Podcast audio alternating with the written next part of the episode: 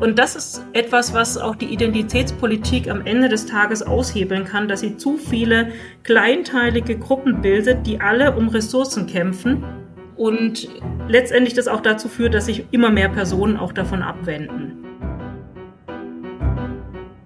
Sagt Sandra Kostner.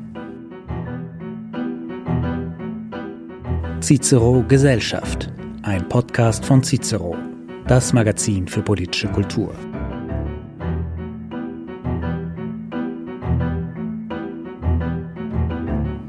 Die Freiheit von Forschung und Lehre ist ein hohes Gut. Das gilt zumindest in der Theorie. Kunst und Wissenschaft, Forschung und Lehre sind frei. Heißt es sehr allgemein und offen in Artikel 5 Absatz 3 unseres Grundgesetzes. Eingeschränkt wird dieses Grundrecht allenfalls noch durch einen kleinen Nachsatz. Die Freiheit der Lehre entbindet nicht von der Treue zur Verfassung. Es waren die Lehren aus den ideologischen Verirrungen des Faschismus wie auch des Kommunismus, die die Mütter und Väter des Grundgesetzes einst dazu gebracht hatten, der Wissenschaft keine weltanschaulichen Grenzen mehr zu setzen. Und jahrzehntelang hatte das auch bestens funktioniert. Seit geraumer Zeit aber scheint eine neue Ideologie die hart erkämpfte akademische Freiheit zu gefährden. Es ist die Identitätspolitik, der Glaube daran, dass einzig kulturelle, ethnische oder sexuelle Eigenschaften das Handeln und Denken bestimmter, meist fest umrissener Gruppen bestimmen. Oft ist dies das Ende der von Sachargumenten und gegenseitigem Respekt geprägten Debatte. Wo eben noch der Geist der Freiheit durch die Hörsäle wehte, wird nun gecancelt und öffentlich herabgesetzt. Der jüngst noch offene Diskurs wird allmählich enger und zuweilen sogar ganz geschlossen. Wer eben nicht Mitglied einer durch Geschlecht, Hautfarbe oder Alter definierten Gruppe ist, darf nicht mehr mitreden. Meinen heutigen Gast im Cicero Podcast Gesellschaft hat die identitätslinke Läuterungsagenda irgendwann auf die Palme gebracht. Wissenschaft gedeiht nur in einem Klima der Freiheit, sagt Sandra Kostner und hat aus dieser Einsicht die Konsequenzen gezogen. Vor etwas über einem Jahr gründete die Historikerin und Migrationsforscherin an der Pädagogischen Hochschule Schwäbisch Gmünd zusammen mit anderen Professoren und Lehrenden das sogenannte Netzwerk Wissenschaftsfreiheit. Wir beobachten, dass die verfassungsrechtlich verbürgte Freiheit von Forschung und Lehre zunehmend unter moralischen und politischen Vorbehalt gestellt werden soll, heißt es im Manifest dieses Zusammenschlusses von Wissenschaftlern, der im zurückliegenden Jahr immens gewachsen ist. Im Cicero Podcast Gesellschaft spreche ich daher mit Sandra Kostner, Vorsitzende des Netzwerk Wissenschaftsfreiheit, über Genderwahn, Cancel Culture und die Angst vor der eigenen Meinung. Frau Kostner, wir wollen heute über den Zustand der Meinungsfreiheit in der Gesellschaft und ganz besonders an den Universitäten sprechen. Sie haben sich im Februar des letzten Jahres, wenn ich richtig informiert bin, dazu veranlasst gesehen, das sogenannte Netzwerk Wissenschaftsfreiheit zu gründen. Wo war für Sie der Punkt, an dem Sie gesagt haben, Sie müssen aktiv werden für die Wissenschaftsfreiheit? Ja, es war jetzt nicht dieses eine Initialerlebnis, sondern eine ganze Reihe an ähm, Erlebnissen, aber auch Beobachtungen, gerade aus dem angelsächsischen Raum, mit dem ich nach wie vor sehr eng verbunden sind. Ich habe selber an der University of Sydney promoviert und dort auch gelehrt und auch aus dieser Zeit vor allem, aber auch danach enge Verbindungen eben auch in die USA, Kanada und auch Großbritannien. Und das sind die Länder, wo es zuerst zu deutlichen Einschränkungen der Wissenschaftsfreiheit kam, insbesondere so ab 2013, 2014, man kennt vielleicht auch die Stichwörter, dass die Universität soll ein Safe Space sein, also ein sicherer Raum, in dem man geschützt ist vor bestimmten unliebsamen Meinungen. Äh, man soll Triggerwarnungen aussprechen, sodass Personen schon vorher wissen, dass sie unter Umständen mit Seminarinhalten konfrontiert werden, die sie als verletzend empfinden könnten. Und dass das Ganze eben sehr stark moralisiert und auch skandalisiert wurde. Und dann habe ich auch gemerkt, wenn ich mit ähm, gerade Personen aus diesen Ländern spreche, die an Universitäten lehren, dass sie zunehmend Angst vor ihren eigenen Studierenden haben, Angst haben, die falsche Seminarlektüre auszuwählen, Angst haben, die falschen Argumente zu bringen, das falsche Wort zu sagen. Und diese Verunsicherung, die stattgefunden hat, die findet allerdings nicht nur statt, Studierende zu Lehrende, sondern auch Lehrende untereinander oder, oder Forschende untereinander, wo man einfach merkt, bestimmte Themen wenn man die aufgreift, dann hat man Probleme, die überhaupt noch zu veröffentlichen. Oder man schießt sich damit sozusagen ins Wissenschaftliche aus, dass man dann nicht mehr zu Tagungen eingeladen wird. Dass man das zwar machen kann, dass man aber nicht mehr wirklich Teil zumindest des Mainstream-Wissenschaftsbetriebes ist. Und da natürlich gerade in der Wissenschaft es die Währung ist, wie viel publiziere ich, auf welchen Tagungen spreche ich und wo publiziere ich auch, dann ist das natürlich enorm wichtig. Und deshalb ist es dann schwierig für viele, weil viele sind ja auch noch befristet beschäftigt im System zu sagen, ich gehe den Forschungsthemen nach, die mich interessieren, die ich für wichtig halte, wenn es andere gibt, die ganz explizit verhindern möchten, dass man diese Themen aufgreift. Und das habe ich dann eben über die Jahre gesehen und habe dann länger schon gedacht, eigentlich müsste man auch in Deutschland was machen, weil das zeigt sich nun auch zunehmend in Deutschland, nicht im gleichen Ausmaß wie im angelsächsischen Raum, aber auch hier. Und dann fing ich an, die ersten ähm, Artikel dazu in Zeitungen zu publizieren, bekam unglaublich viele Zuschriften von Wissenschaftlern, die gesagt haben, endlich schreibt's mal jemand, genau das empfinde ich auch und haben mir dann auch ihre Geschichten erzählt. Ganz oft haben sie dann dazu geschrieben, das schreibe ich aber jetzt nur Ihnen, das unter uns, bis hin eben zu Universitätspräsidenten, die, die mich beglückwünscht haben dafür, dass ich den Mut habe, sowas zu schreiben.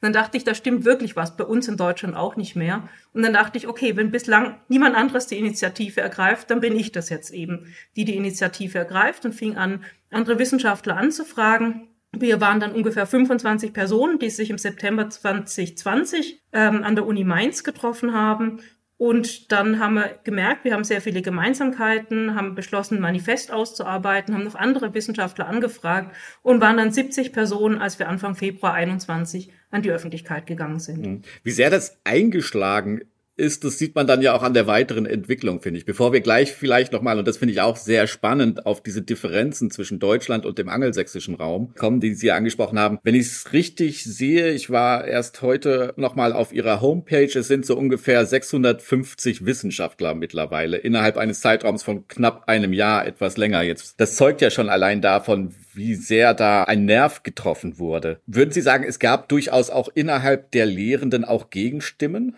Ähm, ja, es gab natürlich auch innerhalb ähm, der Lehrenden Gegenstimmen. Was auch erwartbar war, eben insbesondere diejenigen, die erkannt haben, dass dieses Netzwerk sich gegen die freiheitsfeindlichen Tendenzen richtet, die ganz stark eben von dem identitätspolitischen Paradigma ausgehen, was man inzwischen ja auch so als Woke-Kultur bezeichnet. Die haben natürlich gemerkt, dass sich das Netzwerk gegen ihre Einschränkungstendenzen richtet. Wir sind ja explizit neutral, weil ein Grundrecht ist neutral aufgestellt. Das geht nicht in die eine oder andere politische Richtung. Aber diejenigen, die sich eben davon angegriffen gefühlt haben, die auch selbst von Freiheit reden, das finde ich nämlich sehr interessant, dass sie auch das Wort Freiheit verwenden, aber es inhaltlich ganz neu aufladen. Also Freiheit ist kein individuelles Grundrecht mehr, sondern Freiheit wird zum Instrument der Diversitätsgestaltung. Mhm. Da steht eben dieses identitätspolitische Paradigma dahinter, dass Privilegierte und alle, die jetzt weiß sind und vor allem männlich sind, werden als Privilegierte gesehen. Die haben automatisch in dieser Gedankenwelt jede Möglichkeit, Freiheitsrechte in Anspruch zu nehmen, aber die Nicht-Privilegierten haben in dieser Gedankenwelt diese Chance grundsätzlich nicht. Deshalb muss man erst den Nicht-Privilegierten zu ihrer Freiheit verhelfen, also letztendlich zu Gleichheit verhelfen, mhm. damit die sich frei entfalten können. Und deshalb müssen die Privilegierten so lange zu deren Gunsten zurückstehen und deshalb auch Eingriffe in ihre Freiheitsrechte dann in Kauf nehmen. Das ist also eine ganz andere Vorstellung von mhm. Freiheit, aber es wird mit dem gleichen Begriff operiert. Mhm.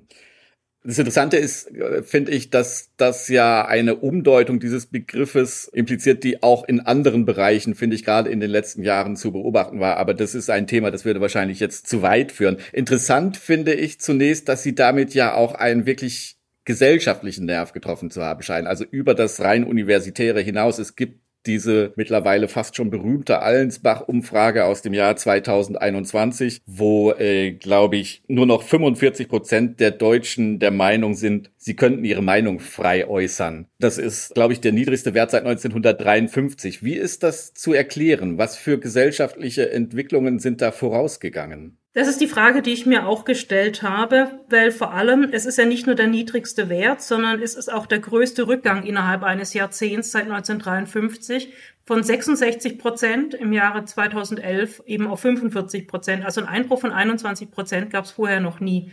Das wirft sofort die Frage auf, was ist in dieser Zeit passiert.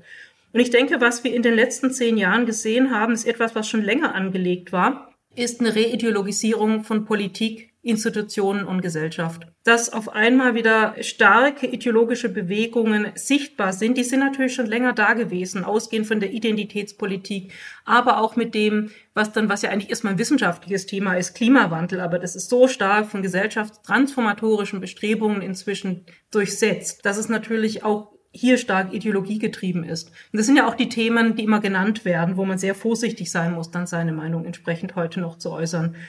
diese Ideologien waren schon vorher da, aber es waren eben kleinere Gruppen, die in gesellschaftlichen Randpositionen waren. Und solange sie in diesen Randpositionen sind, können sie kein repressives Meinungsklima erzeugen. Was sich im letzten Jahrzehnt geändert hat, ist, dass sehr viele Personen mit ideologischen Positionen in Schlüsselpositionen aufgestiegen sind, beziehungsweise sie haben in der Politik, in Institutionen ähm, Personen vorgefunden, die ihrer Agenda gewogen sind. Und dann haben sie die Möglichkeit, eben repressives Meinungsklima zu erzeugen, was sie in der Regel machen, weil das ist ja ganz, eine ganz typische Eigenschaft von Menschen, die die Gesellschaft in ihrem Sinne verändern möchten. Und ich denke, das sehen wir jetzt eben in zunehmenden gesellschaftlichen Feldern. Ausgehend von der Identitätspolitik, ich finde noch wirkmächtiger im Moment, weil eben auch noch mehr dranhängt. Also Finanzpolitik, Wirtschaft, sehen wir das beim Klimawandel. Aber ich glaube, es hat sich inzwischen ein Muster etabliert, dass man eben bei jedem politisch dominant werdenden Thema auf dieses Schwarz-Weiß-Schema zurückgreift und eben, wie das bei der Identitätspolitik veranlagt wurde, Menschen aufteilt beziehungsweise Meinungen und Argumente aufteilt in moralisch gute und moralisch schlechte.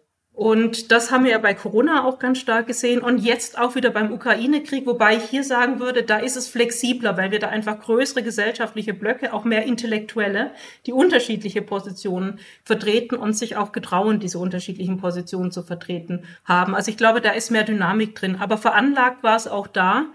Und entschieden ist es ja auch noch nicht, in welche Richtung das geht. Aber ich glaube, das ist das ganz große Problem, was Meinungsfreiheit betrifft.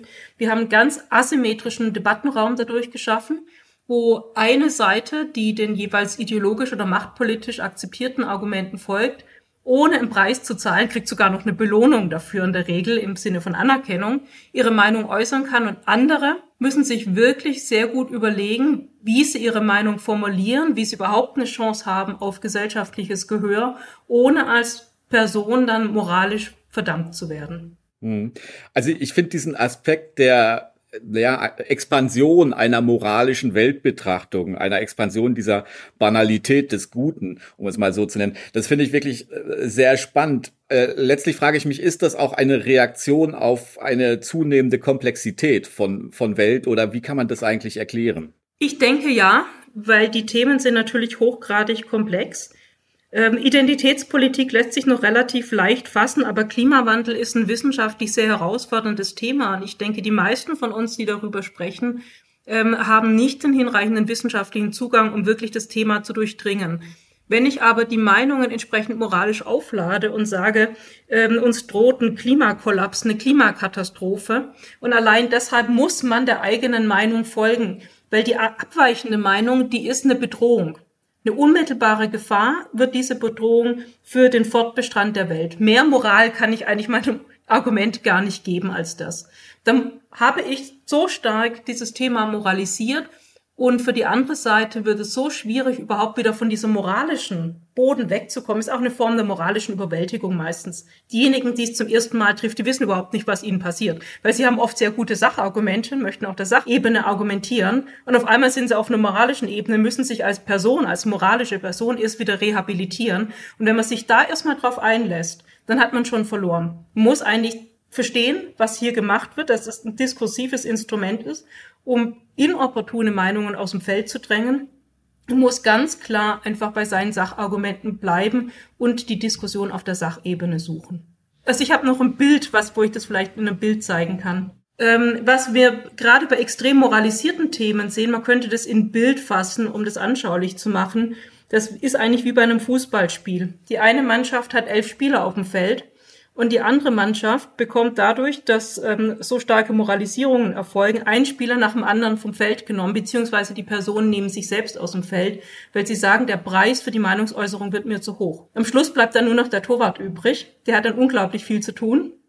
Das hat eine sehr schwierige Position. Das sind die Personen, die durchhalten. Aber die, ähm, der asymmetrische Debattenraum ist auf diese Art und Weise eben geschaffen worden. Man muss jetzt wieder schauen, dass man einen ausgeglichenen Debattenraum bekommt. Das heißt, die anderen zehn Spieler müssen wir wieder aufs Feld bekommen. Ich würde noch gerne noch mal bei diesem moralischen bleiben und fragte mich ein bisschen, äh, wir hatten es am Anfang ja schon erwähnt, es kommt ja ursprünglich aus dem angelsächsischen Raum, also aus einer Kultur gerade in den USA, die doch sehr protestantisch untermauert ist und wo so fundamentale Moralurteile eigentlich eine größere Rolle noch spielen als, sagen wir mal, in einer mitteleuropäischen Gesellschaft. Würden Sie sagen, das hat auch etwas damit zu tun und damit schließt sich natürlich automatisch die Frage an, wie kam es eigentlich dazu, dass das aus dem angelsächsischen Raum so sehr dann auch gerade auch nach Deutschland geschwappt ist? Also ich finde, es hat ähm, sehr viel mit dem Protestantismus, gerade wie er sich in den USA entwickelt hat, zu tun. Und vor allem mit der Säkularisierungsphase dann. Also dass sehr viele derjenigen, die diese Moralisierung der Debatten zuerst etabliert haben, in diesen ähm, stark evangelikal geprägten Gemeinden aufgewachsen sind, wo man dann ja jeden Sonntag vor der Gemeinde steht und seine Sünden beichtet und der Gemeinde dann wieder eine Absolution bekommt die Läuterung, aber man kann die Erbsünde, die man in sich trägt, in dem Fall ist bei der Identitätspolitik zum Beispiel aufgrund eines Abstammungsmerkmals, beim Klimawandel ist es aber ähnlich. Sie tragen das Stigma auch in sich, weil sie eben ähm, aus einer weißen Industriegesellschaft kommen. Ja, sie sind auch schuld daran, aufgrund dessen schon, dass es in anderen Teilen der Erde dann wärmer wird und behauptet man zumindest und deshalb dort keine Lebensgrundlagen mehr da sind und deshalb müssen wir offen sein für Migration zum Beispiel. Also das ist ja auch ein ganz stark moralisches Argument. Und letztendlich dieses, dieses Streben nach Läuterung, nach moralischer Läuterung, wurde übertragen aus dem kirchlichen Bereich in den säkularen Bereich. Und das waren eben sehr viele Personen, die sich so, gerade junge Leute in den 50er, 60ern, die sich säkularisiert haben, die dann gleichzeitig eben in den akademischen Betrieb gegangen sind und insbesondere den akademischen Betrieb damit aufgeladen haben. Und im, aus dem akademischen Betrieb wiederum kommen die ganzen Theorien, die werden inzwischen überwiegend oder schon, schon seit einigen Jahrzehnten in den USA entwickelt und werden dann von einem großen Teil der westlichen Welt zumindest übernommen, auch in Deutschland. Wir übernehmen sehr viel aus den USA, was im universitären Bereich entwickelt wird. Ähm, insbesondere auch die Critical Race Theory, also die kritische Rassentheorie, die ähm, sehr wichtig ist für alles, was im Bereich Identitätspolitik, Political Correctness sich abspielt und übertragen das dann eins zu eins auf Deutschland. Also wir passen es noch nicht mal an die Kontexte wirklich an, sondern wir übertragen es einfach eins zu eins auf Deutschland. Dass man zum Beispiel sagt, ähm, in Amerika geht es um weiße und schwarze Amerikaner und wir übertragen das dann einfach auf weiße Deutsche und alle Zugewanderten. Ja.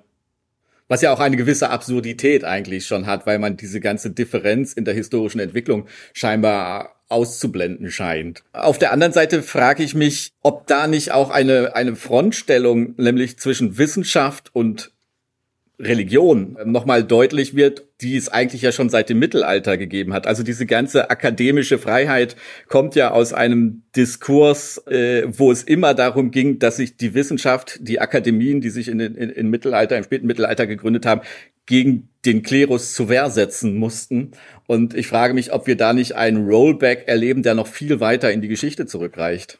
Ja, ich finde, da ist was dran, weil ähm, das hat ja was sehr Gegenaufklärerisches. Und das zeigt sich auch daran, dass ähm, die, sei es jetzt in der Identitätspolitik oder eben auch in den anderen Feldern, wo sich dieses Muster inzwischen auch ausgeprägt hat, die, die das vorantreiben, wie Gläubige auch agieren, also auch eigentlich genauso doktrinär auftreten wie früher der Klerus. Also für sich auch beanspruchen, es definitiv besser zu wissen, als sei der Heilige Geist über sie gekommen. Sie verwenden natürlich nicht diese Sprache, aber auch wirklich zu denken, man ist im Besitz der Wahrheit. Das ist man in der Wissenschaft nie. Man hat einfach immer nur den letzten Erkenntnisstand sozusagen, der aber immer nur so lange eine Gültigkeit hat, solange er eben erstmal nicht widerlegt ist. Und wir wissen es immer im Fluss und es gibt nicht die eine abgeschlossene Wahrheit. Es wäre der Tod der Wissenschaft. Und das ist ja das Problematische, wenn sich dieses Denken, dieses doktrinäre Denken in die Wissenschaft hineinarbeitet und vor allem, wenn Jüngere, also die Studierendengenerationen, damit an den Hochschulen sozialisiert werden und denken, das ist Wissenschaft. Äh, das bringt mich nochmal zu einer ganz interessanten Frage. Äh, Sie erwähnten das doktrinäre äh, Denken, das in die Wissenschaft hineingetragen wird. Ich frage mich aber auch zunehmend, ob es nicht auch ein doktrinäres Denken gibt, was man beispielsweise in der Corona-Krise beobachten konnte, dass aus der Wissenschaft heraus wieder in die Gesellschaft hineingebracht wird, wo dann plötzlich Wissenschaft eben auch nur noch im Singular vermittelt wurde, nach dem Motto, die Wissenschaft sagt, das Team Wissenschaft sagt und kommt von da nicht auch eine zunehmende Gefahr für die Wissenschaftsfreiheit? Ja, immer dann, wenn sich Wissenschaft ähm, mit Politik verbindet. Also ich nenne das dann Agenda-Wissenschaft. Wenn Wissenschaft nicht mehr um ihrer selbst betrieben wird, um Erkenntnis zu generieren, sondern wenn Wissenschaft eben sehr stark sich mit Machtinteressen verbindet, entweder wenn man sie selbst anstrebt oder wenn man Machtinteressen zuarbeitet. Wenn man entsprechend dann ähm, die öffentliche Aufmerksamkeit bekommt, ähm, Einladungen zu Talkshows und so weiter, oder wenn man so leichter an Forschungsgelder kommt, wenn man in den Bereich der Politikberatung Eintritt nimmt. Also das sind natürlich all die Faktoren der persönlichen Eitelkeit, die da eine große Rolle spielen. Das ist das eine. Das andere ist, sind die Überzeugungstäter, die also wirklich ganz stark selber eine Ideologie haben, die sie mithilfe von Wissenschaft und Lehre verwirklichen möchten. Das ist noch ein größeres Problem. Aber beides findet man natürlich, muss immer genau hinschauen, womit haben wir es denn zu tun? Ähm, ist es jetzt in erster Linie persönliche Eitelkeit und ähm, dass man möglichst einfach sozusagen an die Ressourcendröge heran möchte? Oder geht es tatsächlich um hochgradig ideologisierte Personen, die Wissenschaft und Lehre zweckentfremden, um eben die Gesellschaft nach ihren eigenen Vorstellungen umzubauen? Aber bei Corona, was da schon ähm, bezeichnend war, und es hat sich ja im Jahr vorher bei Klima auch schon ganz stark gezeigt, dort ist ja auch immer der Verweis auf die Wissenschaft. Und die Wissenschaft gibt es eben nicht im Singular. Wie gesagt, das wäre wiederum der Tod der Wissenschaft. Es gibt immer unterschiedliche wissenschaftliche Ergebnisse und Zugänge. Man muss die ganze Bandbreite heranziehen. Nur dann kann man sehen, wo sind denn Denkfehler? Jeder von uns hat Denkfehler, hat blinde Flecken. Und was sind die tragfähigsten Argumente? Und auch dann ist nur Politik wirklich in der Lage, auch die besten Lösungen herauszuarbeiten, wenn sie von Anfang an, weil es jetzt vielleicht politisch opportun ist, auch wenn man entsprechendes Bedrohungsszenario wahrnimmt, ähm, sagt, in dieser Situation kann nur diese eine, diese eine Wissenschaft überhaupt Gehör finden, dann geht man leicht, äh, läuft man leicht Gefahr, einen politischen Irrweg einzuschlagen, der dann schwer korrigierbar wird. Das ist ja dieser sogenannte Sunk-Cost-Effekt. Je mehr Sie in etwas investiert haben, umso schwerer wird die Umkehr. Hm. Kehren wir vielleicht nochmal zu der Identitätspolitik äh, zurück. Das war ja unser Ausgangspunkt eher als äh, die Debatte über äh, Corona jetzt. Vielleicht erklären Sie diesen Begriff nochmal etwas, der ja, wie gesagt, aus dem Angelsächsischen kommt oder aus dem Angelsächsischen zu uns herübergeschwappt ist. Womit haben wir es da genau zu tun? Also im Wesentlichen geht es darum, dass die Personen, die Identitätspolitik unter diesem Label betreiben, Personen sind, die sich selbst politisch links verorten und die Menschen aufgrund von Abstammungsmerkmalen in zwei Kategorien einteilen. Einmal eben in eine Opferkategorie, das sind Personen, die ein Abstammungsmerkmal haben, das darauf hindeutet, dass sie zumindest historisch Benachteiligungen ausgesetzt waren. Das wäre jetzt im Fall von Afroamerikanern natürlich der Fall oder auch bei Frauen. Und ähm, es gibt eine Schuldgruppe, das sind eben diejenigen, die diese Benachteiligungen zu verantworten haben, also Männer und Weiße.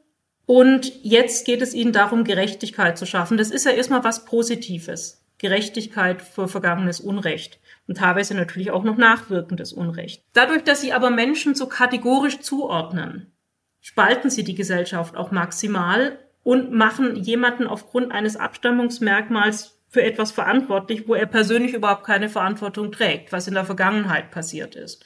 Und so wird eben Gesellschaft in, in, in feste Identitätsgruppen aufgeteilt und diejenigen, denen man eine Opferidentität zuordnet, sind diejenigen, die ähm, Wiedergutmachung sozusagen verlangen können, die auch Läuterungsbeweise einfordern können von denjenigen, die sie verantwortlich machen für die Benachteiligungen und die Schuldgruppe sozusagen ist dann aufgefordert, von sich aus Läuterungsbeweise einzubringen, beziehungsweise wenn sie von der Opfergruppe aufgefordert werden, sich geläutert zu zeigen, das auch zu tun. Und inzwischen haben wir halt ein Problem. Also das, ähm, diese Identitätspolitik hat sich in den späten 60ern herauskristallisiert. Es gab aber zu dem Zeitpunkt noch sichtbare Zeichen der Benachteiligung. Inzwischen ist sehr, sehr viel abgebaut. Teilweise, zum Beispiel was das Geschlechterverhältnis betrifft, stehen ja Frauen in vielen Punkten heute auch besser da als Männer. Ja, zum Beispiel machen viel mehr Mädchen Abitur als Jungs. Da hat sich also sehr viel geändert.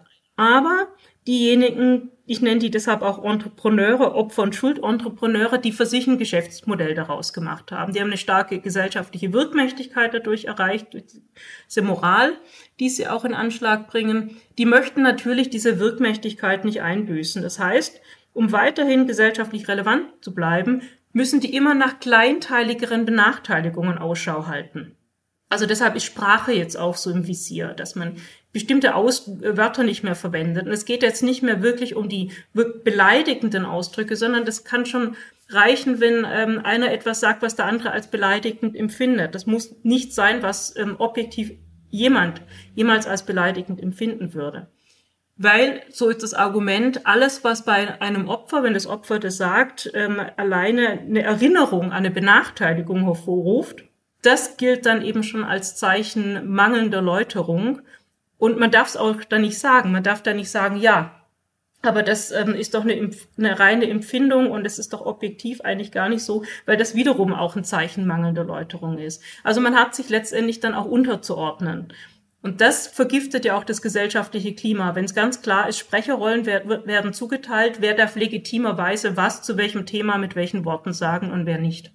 Das bringt mich zu der Frage, wie kommt man da wieder raus, wenn man das nicht immer weiter zuspitzen möchte. Und es gab bereits 2019, erinnere ich mich, äh, ein Buch von Francis Fukuyama damals, es hieß Identität und es war so eine Reaktion auf die Wahl Donald Trumps, kann man eigentlich sagen. Es ging so um die Frage, wenn die Linke zunehmend mit Identitätspolitik beschäftigt ist und sich somit auch zunehmend in immer kleinere Fragmente aufteilt, in immer kleinere Identitäten, dann sei sie, so Fukuyama damals, ja letztlich nicht mehr in der Lage, Mehrheiten zu bilden. Das Buch ist jetzt, wie gesagt, liegt drei Jahre, drei, vier Jahre zurück. Und eigentlich muss man beobachten, dass diese These bis dato nicht stimmt. Die Demokraten, um in den USA zu bleiben, haben die darauf folgende Wahl gewonnen. In Deutschland stehen die Grünen beispielsweise, die ja, wo Identitätspolitik ein großes Thema ist, äh, besser da als noch vor einigen Jahren. Also äh, hat Fukuyama sich scheinbar geirrt. Also das führt nicht aus der Identitätspolitik, wenn ich das richtig wahrnehme. Ähm, Fukuyama wurde zumindest kurzfristig nicht bestätigt. Ähm, mittel- und langfristig steht es ja noch aus.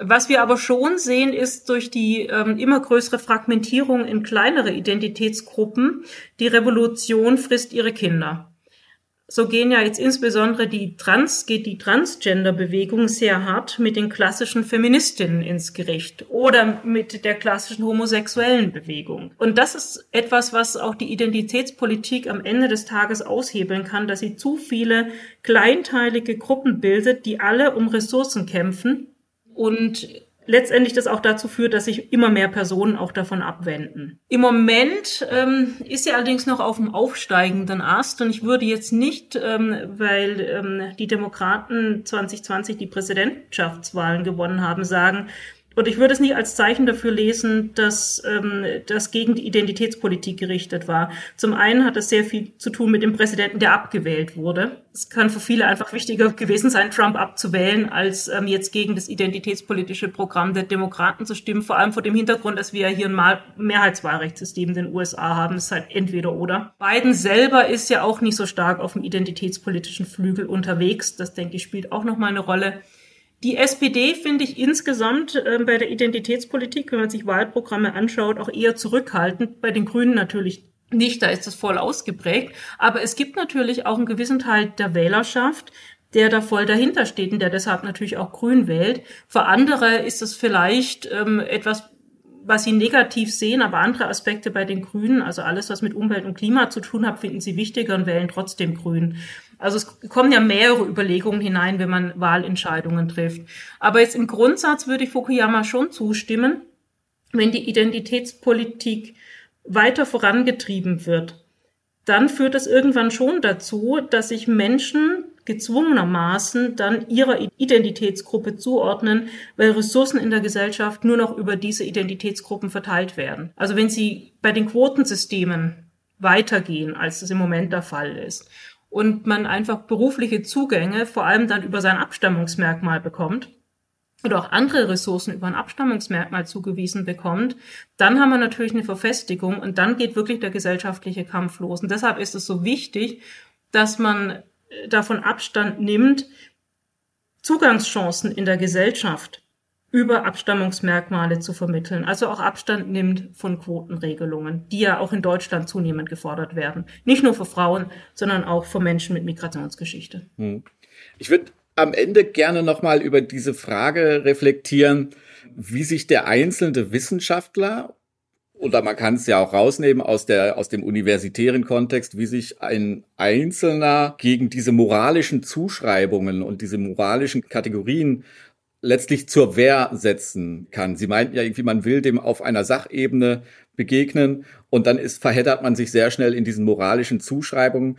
Wie haben Sie das beispielsweise beim Netzwerk Wissenschaftsfreiheit erlebt? Wie waren da die Gefechte, die man in den letzten nun zurückliegenden Jahr, etwas länger als einem Jahr, aushalten musste?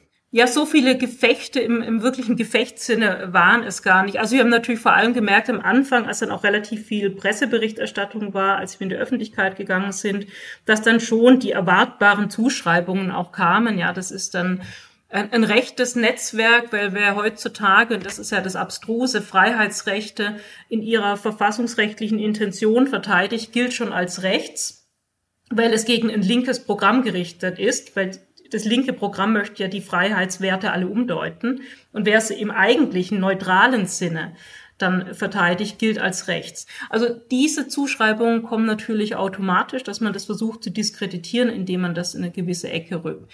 Wir waren aber da jetzt auch drauf vorbereitet und ich denke, die beste Strategie ist immer da gar nicht drauf einzugehen, weil für uns ist klar, wir sind nicht rechts und gar nicht in eine Verteidigungshaltung zu verfallen. Ich glaube, in dem Moment, in dem man das macht, dass man sich auf diese Ebene begibt, dann ist man natürlich schon angreifbar geworden. Und ähm, das machen, glaube ich, viele, weil das natürlich auch verlockend ist. Man fühlt sich angegriffen, man fühlt sich diffamiert, in eine falsche Richtung eingeordnet, bei der man weiß, dass man da auch nicht hingehört und fängt eben an, sich zu verteidigen. Damit hat man letztendlich, weil diese Verwendung dieser Diskreditierungsbegriffe ist ja eigentlich eine moralische Erpressung. Und sie, wenn Sie einem moralischen Erpresser nachgeben, wird er das wieder machen und er wird es verstärkt tun. Deshalb Erpressern darf man keinen Finger reichen. Frau Kostner, ich denke, das ist ein gutes und letztlich auch irgendwo mutmachendes Schlusswort. Ich bedanke mich ganz herzlich für das Gespräch und ich bedanke mich vor allen Dingen auch bei Ihnen, liebe Zuhörerinnen und Zuhörer, dafür, dass Sie den Cicero Podcast Gesellschaft gehört haben. Nachhören können Sie den Podcast überall dort, wo es Podcasts gibt und auf cicero.de.